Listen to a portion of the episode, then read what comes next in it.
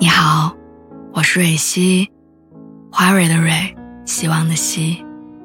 今天你还好吗？你可以在微信公众号和微博中搜索“蕊希”，每天晚上我都会用一段声音陪你入睡。听完今天的故事，祝你晚安，做个好梦。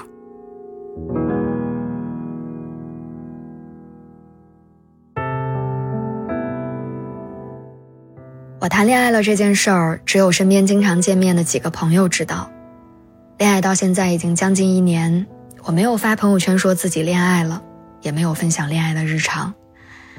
男朋友也从来没有质问过我为什么不公布他，只和我说：“你开心就好，这些小事不重要。”他一贯如此，尊重并且理解我的想法和决定，他从来不会勉强我。也从不会试图改变我。我跟他开玩笑说：“你难道不会担心我不公开我们的关系，会有别的男生再来追我和我聊天吗？”他哈哈一笑，然后跟我说：“我知道你不是那样界限不分明的人。再说，我对自己有信心。”他这种对待感情信任和松弛的态度，让我这样很容易焦虑和紧绷的人，也因此放松自如了很多。我跟他相识于一场桌游，彼此并不清楚对方的实际情况。后来他再约我出来，我才知道他的收入和学历都跟我有一定差距。我能想象，如果我把他的真实情况告诉我身边的朋友和家人，我会得到怎样的建议？他们一定会劝我说：“不要情绪上头做决定，要为实际生活考虑。”我年纪不小了，试错成本很高。我想，如果我的朋友遇到类似的情况来征求我的意见，我一定也会说出差不多的话。所以我没有问过任何人，我就迅速的恋爱。再往后，我也很少跟身边的朋友聊起我恋爱里琐碎的事情。我知道，爱情是一个很私人的事情，甲之蜜糖，乙之砒霜，每个人都只能站在自己的立场上。讲他自己的观点，做他自己的决定，很难对别人的处境真正的感同身受。建议听的太多，干扰也会增多，对于意志不坚定的人，就会很容易动摇。但最后你可能会发现，许多决定是在身边的亲朋好友的簇拥之下做的，未必是你自己的真实想法。我跟我男朋友恋爱之后，赶上了一次疫情很严重的时候。那段时间我们刚在一起不久，他被困在我家封控，我们俩都很紧张，也很局促。可能是为了缓解那种尴尬的气氛，他主动承担起所有的家务，跟着视频学做着各种各样我爱吃的菜，每天把冰箱里的水果拿到太阳下晒温热了，再拿给我吃。我虽然心里一阵窃喜，但还是觉得。可能刚在一起不久，男生难免要装装样子表现自己。后来解封之后，我发现他一如当初的样子，会主动承担家务，留心我的情绪和反应。我慢慢开始觉得，也许他不是装的，这是他本来的样子。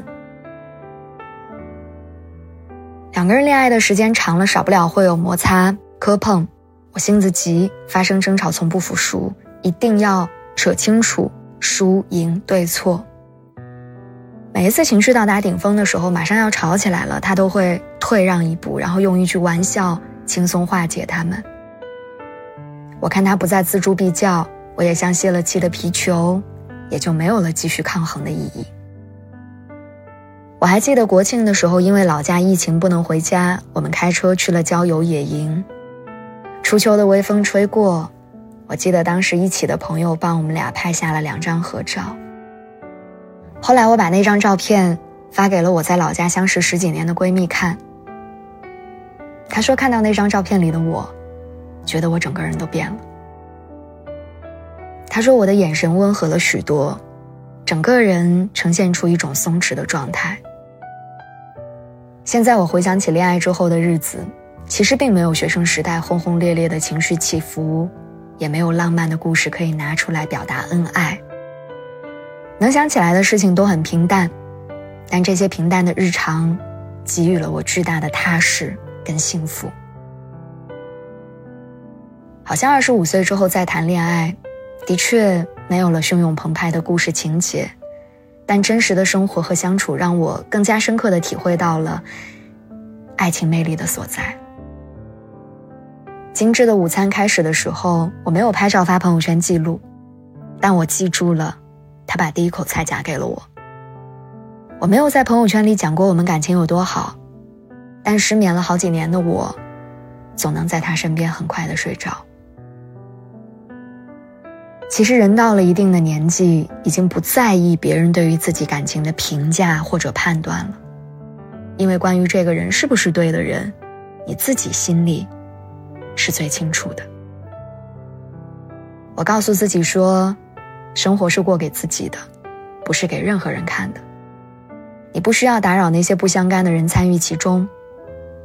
我很幸福，但不必大声讲给谁听。